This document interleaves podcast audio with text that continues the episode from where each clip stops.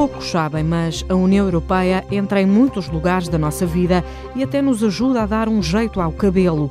No espaço europeu existem cerca de 400 mil salões de cabeleireiro, mas para quem segura a tesoura, esta pode ser uma profissão de risco pela exposição prolongada a substâncias químicas. Por isso, a UE já financiou dois projetos de investigação e aplicação de medidas que previnam doenças no setor dos cabeleireiros, o Safe Hair 1.0 e o Safe Hair 2.0, tudo para um corte ou um penteado à maneira.